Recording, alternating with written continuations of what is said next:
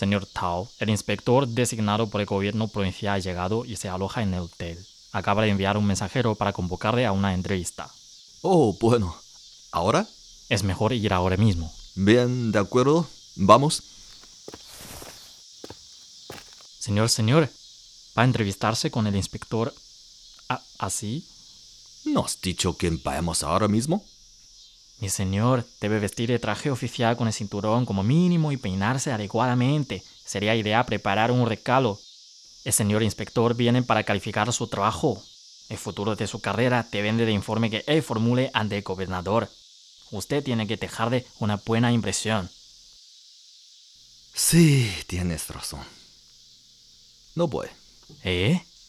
¿Cómo puedo postrarme ante personas repugnantes solo para preservar mi miserable salario?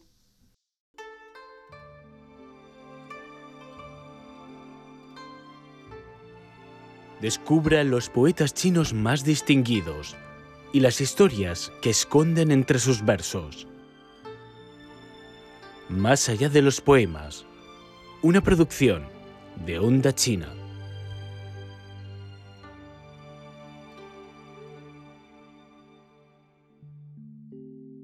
Brotes de Tao Yuanmin.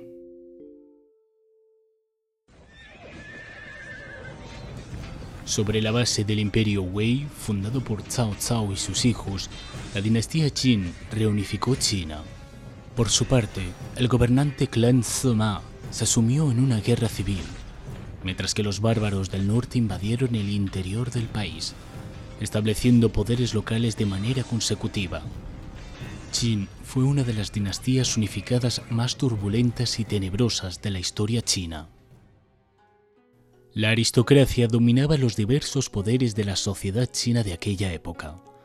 Se trataba de familias nobles y burocráticas que monopolizaban los recursos políticos, económicos, sociales y especialmente lo relacionado con la educación.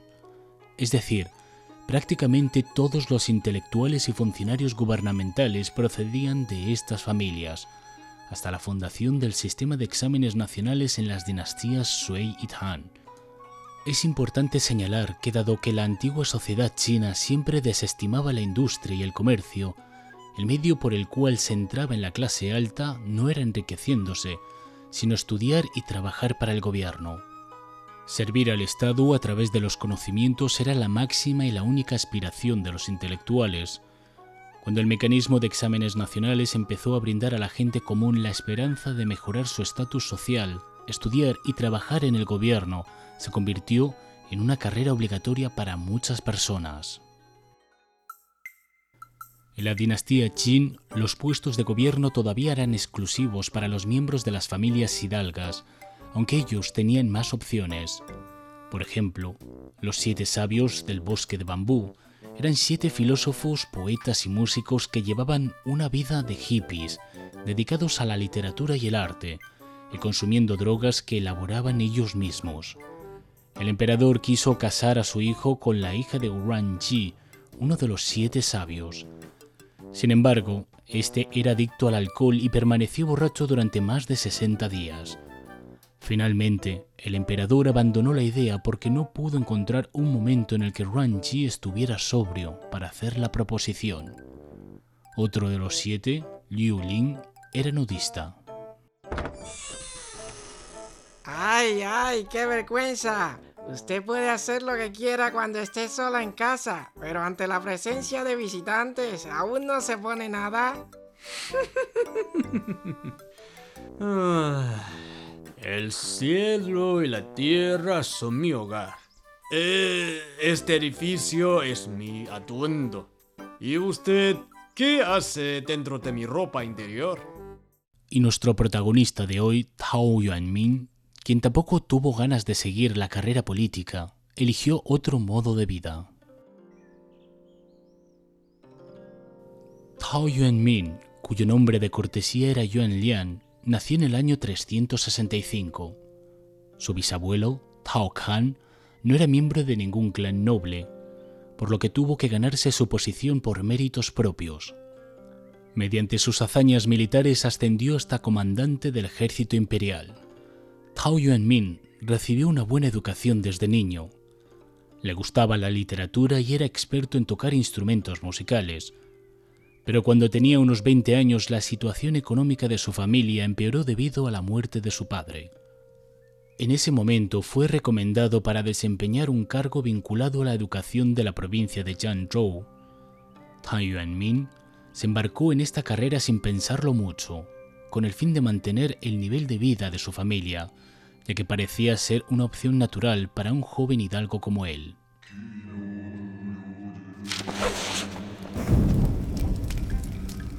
Saludos, señor gobernador. ¿Está ocupado? Mucho gusto, señor Tao. Ha llegado un momento inoportuno. Estoy en la fase crucial de la elaboración de mi preciosa droga. Eh, descansa, hablaremos de trabajo más tarde. El gobernador de Jiangzhou, Wang Ningzhi, era hijo del gran calígrafo Wang Xizhi.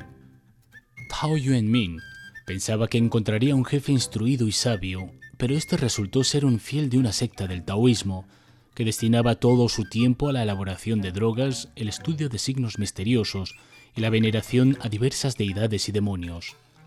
Posteriormente, cuando los insurrectos amenazaron la ciudad, el señor gobernador no los atacó ni dispuso defensas, sino que celebró ritos para conjurar al ejército celestial para que lo protegiera.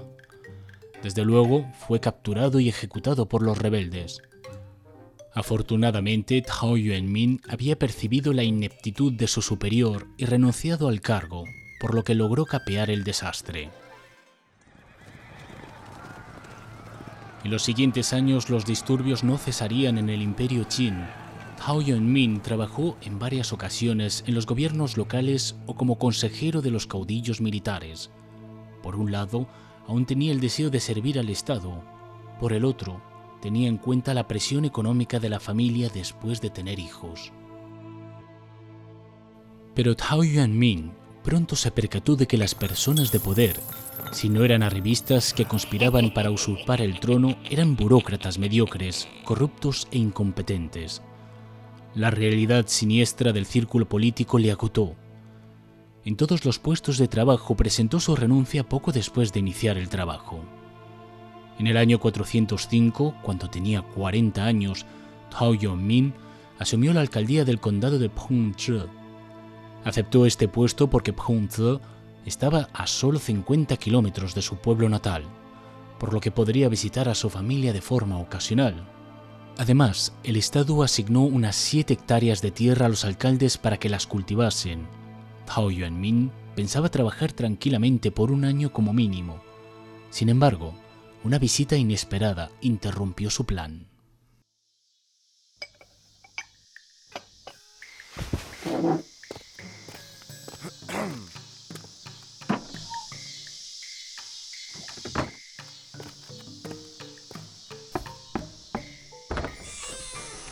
Señor Tao, el inspector designado por el gobierno provincial ha llegado y se aloja en el hotel. Acaba de enviar un mensajero para convocarle a una entrevista. Oh, bueno. ¿Ahora? Es mejor ir ahora mismo. Bien, de acuerdo. Vamos. Señor, señor, ¿va a entrevistarse con el inspector a- así? ¿No has dicho que vayamos ahora mismo? Mi señor, debe vestir de traje oficial con el cinturón como mínimo y peinarse adecuadamente. Sería idea preparar un recalo. El señor inspector viene para calificar su trabajo. El futuro de su carrera depende del informe que él formule ante el gobernador. Usted tiene que dejarle una buena impresión. Sí, tienes razón. No voy. ¿Eh? ¿Cómo puedo postrarme ante personas repugnantes solo para preservar mi miserable salario? Señora, señora. ¿Qué pasa, Yuan Estoy reparando la estacada de huerto. A propósito, hay que drenar la sequía. Olvídalo. Arregla las maletas. Nos vamos a casa. Estoy dispuesto a renunciar. ¿De qué hablas? ¿Esta vez qué? Todos los días haciendo las cosas que odio.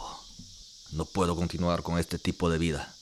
Apenas llevas tres meses en este puesto, ¿verdad? Todos estos años te he seguido de aquí para allá. ¿Dónde podrás establecerte? Mi señora, te pido perdón. Quizá El trabajo en el gobierno no me resulta adecuado. Ay, si bien podríamos dejarlo todo, ¿qué haríamos con la tierra recién cultivada? Propusiste plantar el sorgo en todas las siete hectáreas para elaborar el licor. Te dije que la vida puede faltarle el alcohol, pero que sin cereales moriríamos de hambre. Y así acordaste cultivar el sorgo y el arroz en dos parcelas de igual tamaño. Ahora que hemos cultivado la tierra conforme a tu voluntad, ¿la abandonamos? Podemos cultivar nuestra tierra en casa. No puedo aguantar ni un solo día en este lugar. Entonces, señor Tao, ¿qué le digo al inspector?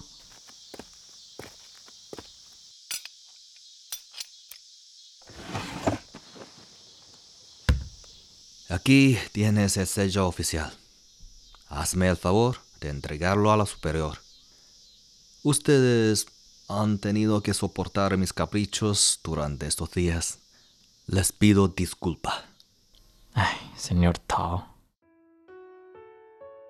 Esa fue la quinta y última vez que Tao Yuanmin renunció a su cargo. Al dejar el puesto, compuso el famoso poema Ah, regreso a casa. Una declaración que anunciaba su adiós a la carrera burocrática y su dedicación a la vida campesina. Ah, regreso a casa. En mi campo crecen las malas hierbas. ¿Por qué no regresar a casa? Yo mismo he hecho mi alma esclava de mi cuerpo. ¿Por qué afligirme y llorar solo? De nada sirve lamentarse por el pasado. Hay que emprender el viaje hacia el futuro. Ah, regreso a casa. Déjame de ahora en adelante aprender a vivir solo. Disfrutaré las conversaciones con mis seres queridos y la música y los libros harán que pase el tiempo. Los campesinos vendrán y me dirán que ya llega la primavera y que hay labores que hacer en el oeste de la granja. En el prólogo del poema, Tao Yuanmin recordó que había seguido la carrera política únicamente para mantener a la familia. Sin embargo, confesó que las prácticas de aquel círculo eran totalmente contrarias a su índole, lo que le causó gran angustia. En la obra, el autor expresó su determinación de seguir la voz interior, el placer por volver al campo y a la vida familiar, así como su amor por la naturaleza y las labores agrícolas.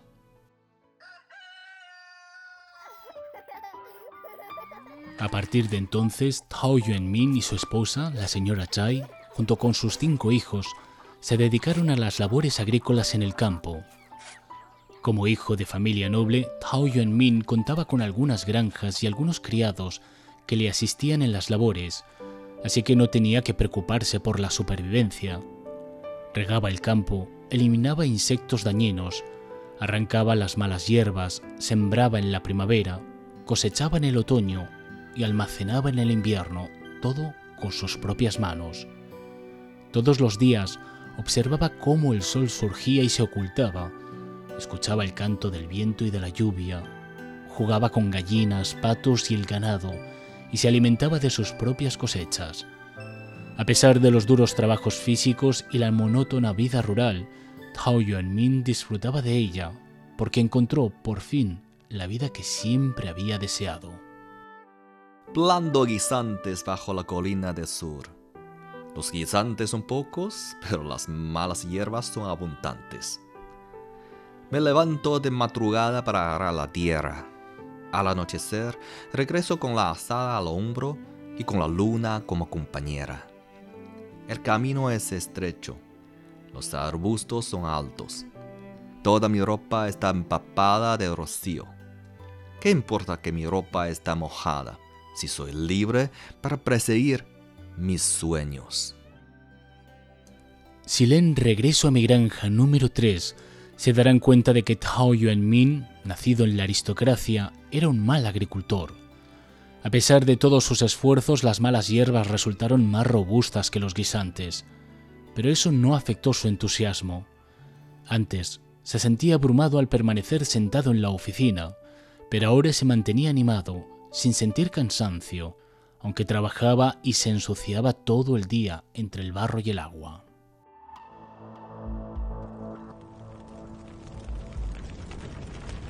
Despiértate, marido. Hueles algo. ¿Eh? ¡Hay fuego! Chicos. Chicos.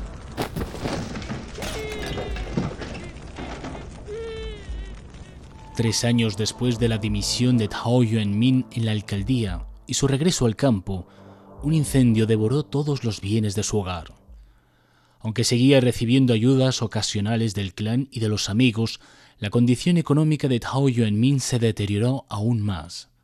Aún conservaba oportunidades de retomar su carrera política, e incluso el general Tao Taoji, autor de las 36 estrategias chinas, según la leyenda, visitó su residencia en persona para invitarle.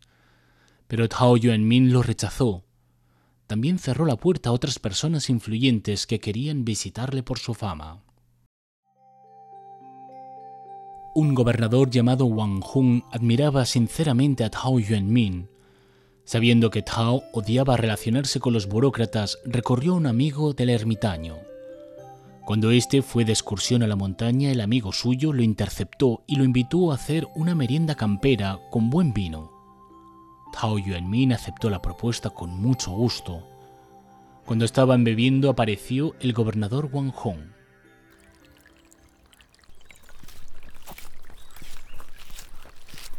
Eh, ¿no es el señor Tunchi? Qué placer más elegante tomar un vino con un amigo a la orilla del río. ¡Qué coincidencia! Permítame presentarle al señor Tao Yuanmin, este señor Wang Hong. Venga, venga, comparta el vino con nosotros. Al conversar con Wang Hong, Tao Yuanmin descubrió que era un hombre educado y de buena personalidad. Entonces se hicieron buenos amigos. Aunque más tarde, Tao Yuanmin se enteró de que Wang Hong era un alto funcionario, no se alteró su amistad. Wang frecuentaba la casa de Tao para charlar con él sobre la literatura y el arte, y por supuesto, compartir un buen vino. Wang Hong incluso compuso un poema para resaltar el entusiasmo de su amigo por el alcohol. Profundo como el abismo, ¿de qué sirve su altura? Por la mañana solo anhelo que esté lleno de vino. A Tao Yuanmin le encantaba el alcohol. Como hemos mencionado, una gran parte de los cereales que cultivaba se destinaban a la elaboración de licor. El licor o vino nunca podía faltar cuando se reunía con sus amigos. A veces decía el invitado, estoy borracho, quiero tomar una siesta. Vete cuando estés satisfecho y no me despiertes. Tao Yuanmin ya no se inquietaba por nada, ya que había hallado su vida anhelada en el campo. Siendo una persona tan talentosa y educada, Tao Yuanmin esperaba naturalmente que sus hijos pudieran asemejarse a él. Pero todos sus cinco hijos eran perezosos e ignorantes. Tao Yuanmin no les exigió sino que compuso el poema Reprochar a mis hijos, riéndose de los chicos y de él mismo, un poema que termina, una vez más, en tomar una copa. Músculos flojos, sienes canas. Aunque tengo cinco hijos, ninguno tiene interés en los libros. Ashu, de 16 años, se destaca por su pereza. Ashuan, de 15 años, no ama las letras. John y Tuan, de 13, no sabe distinguir 6 de 7. Tongzi, de 9, busca peras castañas por todas partes. Si esta es mi fortuna, al menos beberé de mi copa. Tao Yuanmin no trató de aislarse de la política. En la antigua China, cuando un soberano subía al trono, establecía un nuevo nombre de la era.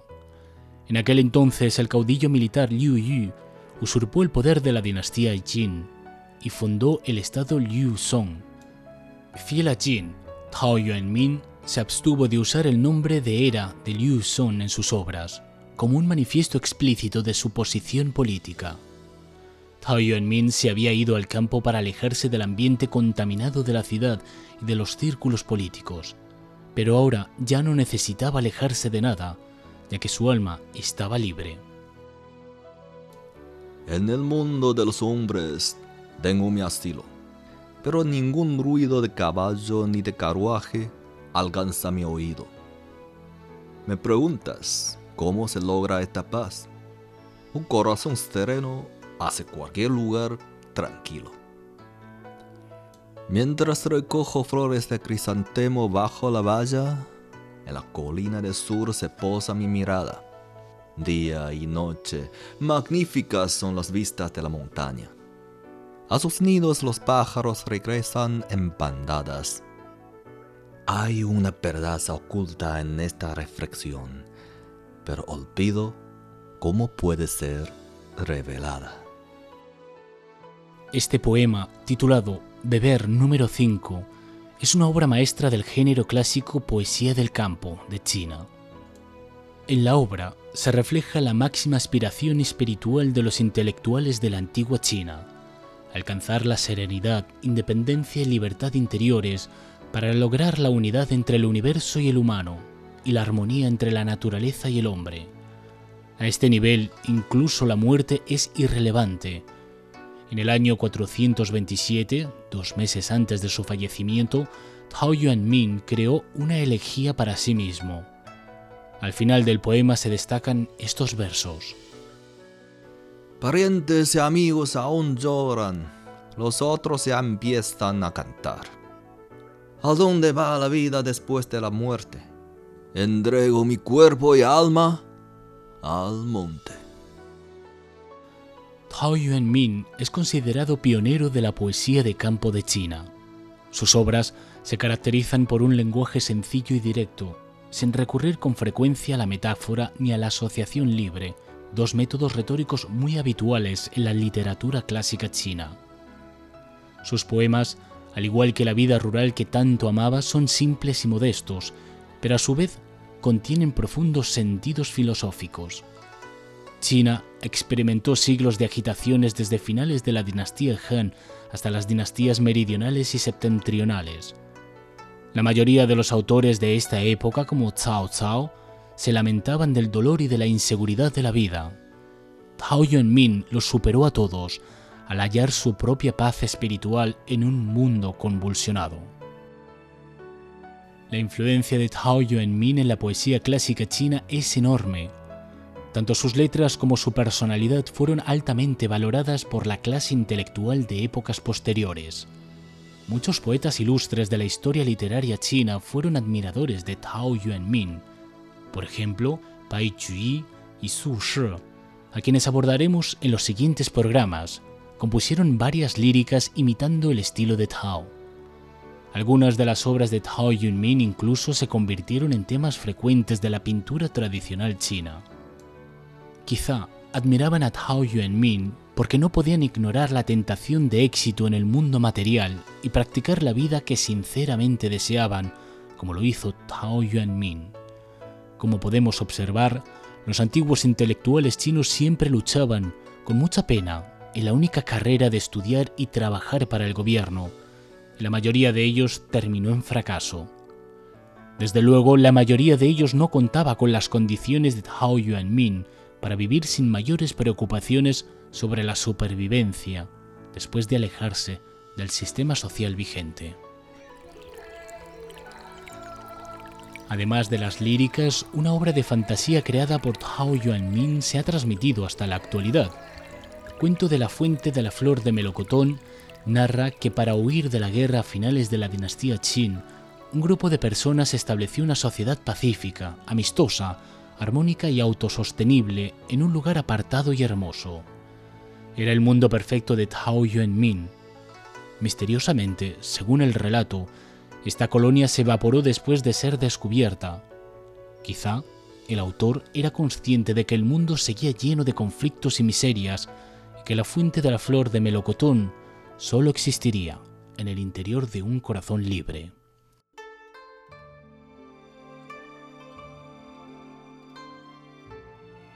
Descubra los poetas chinos más distinguidos y las historias que esconden entre sus versos.